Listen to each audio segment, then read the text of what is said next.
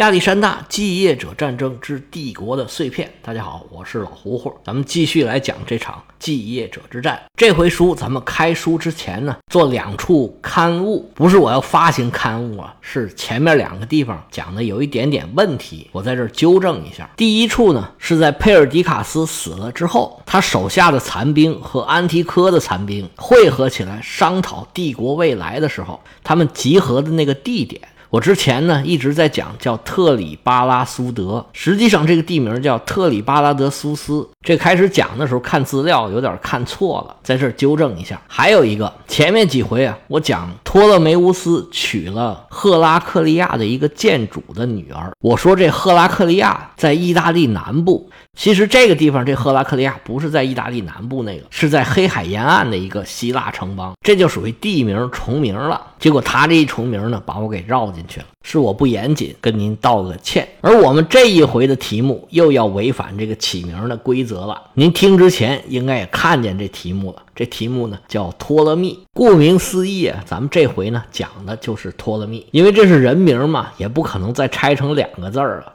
所以违反就违反吧，这规则也是我自己定的，只是为了满足我的强迫症，也没有别的用处。所以破了也就破了。上回书我们讲了托勒密在加沙之战打败了安提柯的儿子德米特里乌斯，安提柯不得不回兵救援，在事实上他就帮卡山德给解了围了。而卡山德呢，做好准备攻打托勒密，结果塞琉古在东边又把巴比伦给占了，安提柯不得不派自己的儿子。再去攻打巴比伦，虽然把城市拿下来了，但是仍然有一个堡垒没能攻陷。这种按下葫芦浮起瓢的形式啊，让安提柯终于认识到自己其实是没有能力多线作战的。一旦有什么事儿，他自己是首尾不能相顾。这时候他万般无奈。派使者去跟卡山德谈和，而托勒密得到的消息也加入了和谈的队伍。最后，大家达成了一个算是承认现状的协议，里面对大家争议的地区提都没提，还留下了让希腊各个城邦自主的这种很明显的漏洞。其实当时的情况并不是他们几个大佬洗心革面，想要和平，不想打仗了。而是各自都打不动了。安提柯在加沙战役里面损失惨重，后来又去奔袭巴比伦，分散了一些精力。他现在要重新聚集力量，训练新兵，舔一舔伤口，然后，他想的是重新再来，所以才在希腊留下了那么大的缝隙，这是给自己留的机会。而卡山德呢？当时已经失去了希腊的中南部，可以说是危在旦夕。多亏托勒密在加沙的胜利，算是救了他一命。他是巴不得跟安提柯议和呢。而托勒密看见他们议和，自然也不甘心置身事外，他派人参加了这次议和。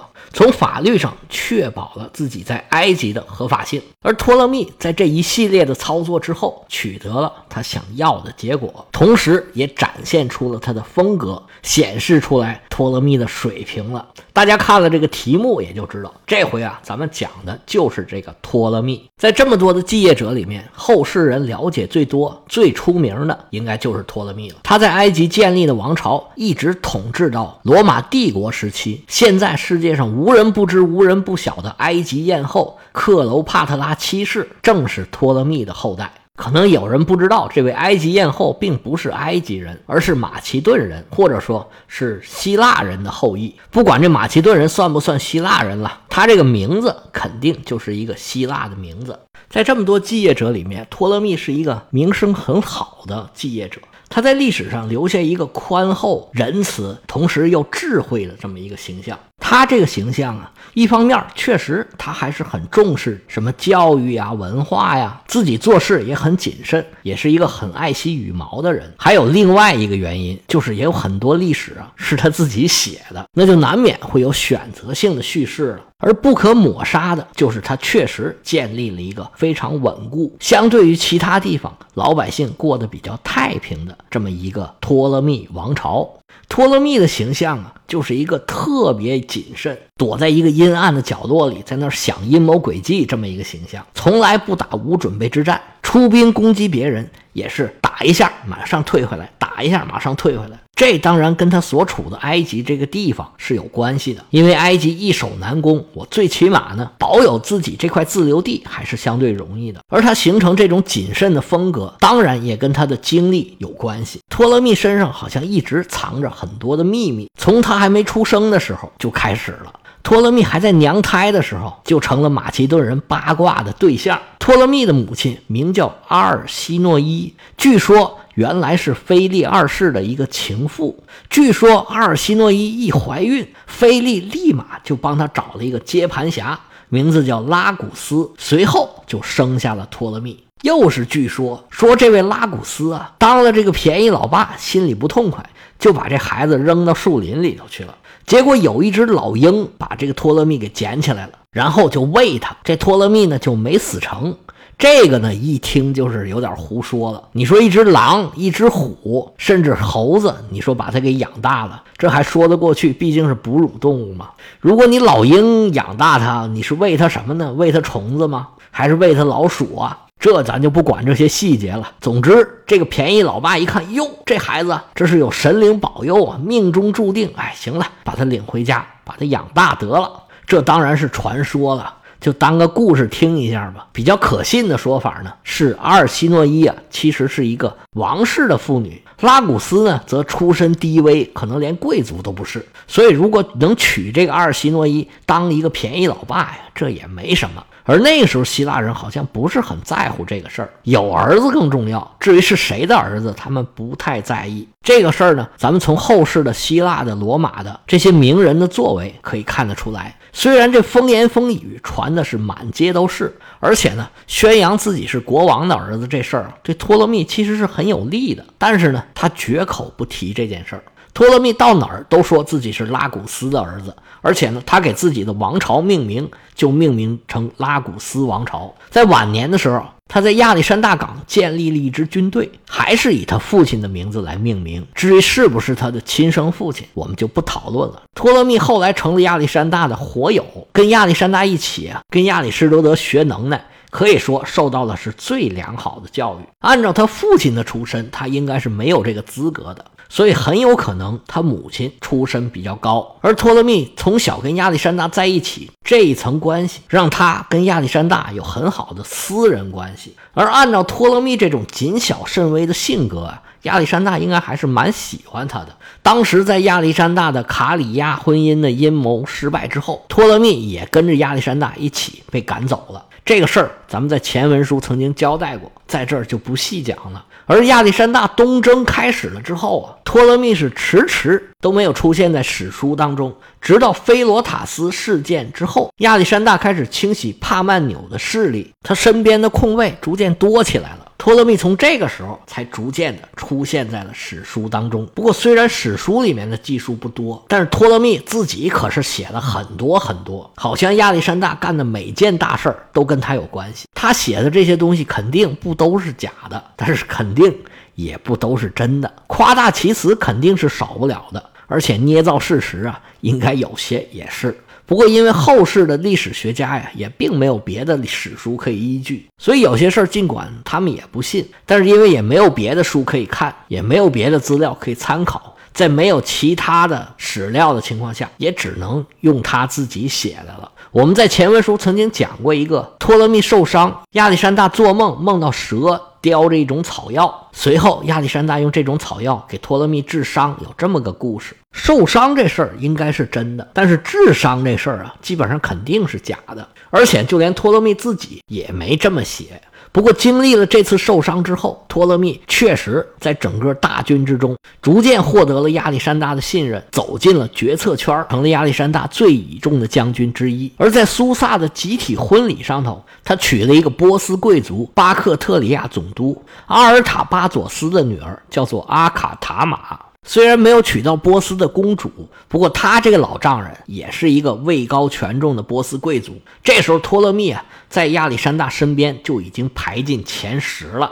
在亚历山大去世以后，托勒密写的历史这倾向啊，就越来越明显了。本来在马其顿的传统之中，拿到了戒指就相当于拿到了对方的授权，而实际上佩尔迪卡斯也确实接过了马其顿的统治权。但是托勒密呢，就想方设法。去否定这件事儿。而在托勒密自己写的历史里边呢，他把很多戏啊都加在自己身上了。他说自己护送了赫菲斯提安的遗体，还担任了右辅大臣。最后在亚历山大临死的时候，自己接受了亚历山大的授权之类的。这都是托勒密自己给自己加上去的。在托勒密的叙述里，这些继业者基本上处于同等的地位，而他自己呢是跟亚历山大最亲的。但是这个明显是违反史实的。当时第一梯队的就是佩尔迪卡斯跟克拉特鲁斯，然后呢还有安提帕特呢，虽然离得很远，但是地位跟这两位是相当的。而现在我们讲的正热闹的，像安提柯呀、什么利西马克斯啊、塞琉古，还有托勒密他本人，都属于第二梯队的人选。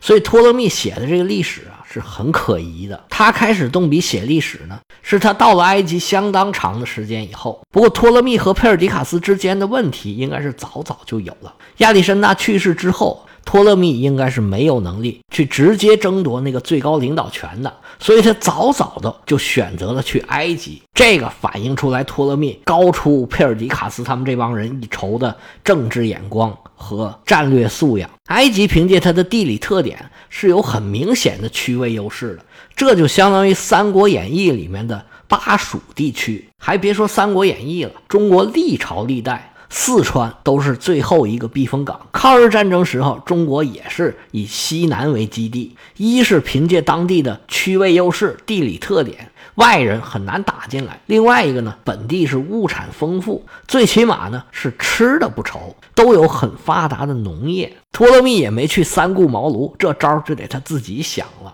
所以把托勒密说成是小诸葛，哎，这也不夸张。不过他比诸葛亮老很多，可以叫老诸葛吧。而且托勒密似乎在很早就认识到，已经没有人能重新收拾这个残局了。这个帝国的崩溃啊，是个必然的结果。所以他呢，就是守好自己那一亩三分地儿。当然要增强自己的实力，但是呢，只要别人不威胁到我，哎，我就尽量不动，不折腾，尽量发展自己。在安提柯和欧迈尼斯在亚洲大陆上纵横千里，来回这么追逐，这人脑袋都打出狗脑袋了。这种情况下。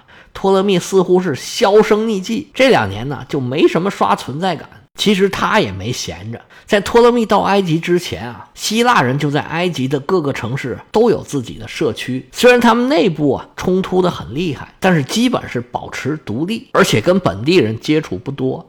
在当地占统治地位的马其顿人，方方面面都没怎么理顺。说托勒密接了一个烂摊子，这个也不算过分。而且在托勒密来到埃及之前，他们隔壁发生了一件挺大的事儿。这隔壁是哪儿呢？当时叫做西兰尼，其实现在就是埃及的隔壁是利比亚嘛。有一个叫提布罗的斯巴达雇佣军杀了他的长官，带了五千雇佣军来到了西兰尼。那个时候啊，兵荒马乱的，有枪就是草头王。他在西兰尼登陆之后啊，到处是烧杀抢掠。西兰尼的面积。比埃及不小，也有很多富庶的城邦。这提布罗呀，仗是越打越大，又去招了很多人。这些雇佣兵一看，哎呀，有甜头，纷纷来参加这里的队伍。那当地人肯定要起来反抗的。提布罗就带着自己的军队啊，跟反抗的守军展开了会战。西兰尼最大的城市就是西兰尼了，双方就在这个西兰尼城的城下进行了一场会战。雇佣军的战斗力非常强，打败了守军，就把这个西兰尼城给包围起来了。他这么一围啊，城里面人受不了了，就发生了一场政变，城里面的富人都被赶走了，不得不流亡海外。那么这时候就有人去找他们的邻居埃及，想要搬救兵，给自己的城市解围。这时候刚好托勒密初来乍到，正是自己大展拳脚的机会，于是派手下的大将欧菲尔拉斯。带兵去援救西兰尼，那马其顿大军是当时最强的军队，一出手就把这帮雇佣军给打败了。这个斯巴达人提布罗就被欧菲尔拉斯钉在了十字架上。这么一来啊，西兰尼自然是感激不尽。托勒密亲自过来。跟西兰尼签了一个协定，而且帮助西兰尼按照希腊人的模式制定了各种法律和规章制度。到现在这文本还保留着，里面啊对什么公民大会啊、元老会议啊，还有一些选举的细则。都有明确的规定，而最重要的一个是让欧菲拉斯率领这支军队在这里进行常驻。几乎在同时，托勒密在埃及杀了克里昂米尼，这个咱之前讲过。克里昂米尼是个银行家，托勒密从他手里拿了一大笔钱，随后他就办了一件出乎所有人意料的事儿，他把亚历山大的遗体偷回了埃及。在这之后的事情，我们都讲得很详细了。佩尔迪卡斯率兵来攻打托勒密，不但没打下来，还把自己的命给搭在这儿了。随后，安提帕特掌握了大权，在特里巴拉德苏斯，就是这回开始的时候，我刊物的那个地方，搞了一个和平协议。不过这协议还没签多久，回到欧洲的安提帕特就去世了，帝国再次陷入一片混乱。托勒密趁着混乱呢，拼命的捞取实惠。他跟卡山德联合起来，一起反对波利伯孔，还让自己的军队进入巴勒斯坦。当时巴勒斯坦有个总督叫拉奥莫东，托勒密说：“我给你钱，我来买这块地方。”拉奥莫东说：“那不成，这地方我就在这待着，你要买了我去哪儿啊？”托勒密说：“既然你不卖，那我就抢吧。”于是他派手下的将军尼卡诺尔，这又一个尼卡诺尔，直接占领了巴勒斯坦，生擒了拉奥莫东。这拉奥莫东啊，也是足智多谋，不是盖的。他贿赂了他的看守，跑去加入了阿尔塞塔斯，就是佩尔迪卡斯的弟弟。托勒密拿到了黎凡特地区，他是喜出望外。这是宝地啊，这是摇钱树啊。不过拿下这块地方，就意味着跟战争越来越近了。再往北一点就是奇里乞亚。当时欧迈尼斯正率领着银盾兵跟安提柯对峙呢。卡山德和安提柯都希望他去赫勒斯方去助阵，不过托勒密根本就没听他们的，他就想啊，偷偷的接近欧迈尼斯的银盾兵，准备一举拿下。结果试探了一下，没成功。托勒密马上就退回去了。这就是托勒密，他跟欧迈尼斯一样，都是特别聪明的人。但是托勒密的聪明呢，往往体现在自己的战略判断上。他在具体的战术上似乎不怎么厉害。他像欧迈尼斯那种奇谋迭出，经常打出漂亮的战役，这个他没有。他往往是试探一下，有便宜就占，没便宜就跑。他最擅长的就是忍着，不到时机绝不出手。根据他这个特点啊，就有人给他起了个外号，管他叫做“蜘蛛王”。他就像蜘蛛一样，平常躲在角落里，蔫不悄的在那织网。一旦有猎物粘到自己的网上，他歘啦就扑出来，结束猎物的生命。这次这只大蜘蛛袭击欧迈尼斯没成功，他就退回了自己的势力范围。现在整个黎凡特海岸都信了托勒密了，而接下去的两年啊，欧迈尼斯和安提柯打的是热火朝天，也没有时间管托勒密到底在做什么。于是这位蜘蛛王啊，就躲在自己的势力范围里面闷声发大财。不过这仗总有打完的一天，安提柯最终获胜。成了整个帝国最大的一个势力了。而随着裴松被杀，普塞斯塔斯被剥夺了领地，塞琉古很清楚，下一个就是自己了。而留给塞琉古的其实就只有一条路，就是跑。那塞琉古到底往哪儿跑呢？其实也只有一个地方，就是往埃及跑。塞琉古一路狂奔，来到了埃及，见了托勒密，一五一十把自己的经历说了一遍。托勒密长叹一声，一拍大腿。嗨，我这踏实日子算是过到头了。托勒密非常的清楚，他这个战略大师不可能不知道安提柯将来想干什么。而且安提柯无论他做什么安排，现在在托勒密手里面的叙利亚山谷还有腓尼基的领地，一方面是安提柯的必经之路，另一方面安提柯也一定会把这地方拿下来，当做自己的大钱包。于是，托勒密、利西马克斯和卡山德都向安提柯提出了和平的建议。那这结果咱们已经知道了，安提柯二话都没说，直接把这个建议就给拒绝了。而且跟托勒密预料的是一模一样，安提柯只取黎凡特海岸，这个在前面已经讲过了。结果大家也都知道。那托勒密到底是怎么应对，在哪儿又扳回了一城呢？咱们下回啊接着讲。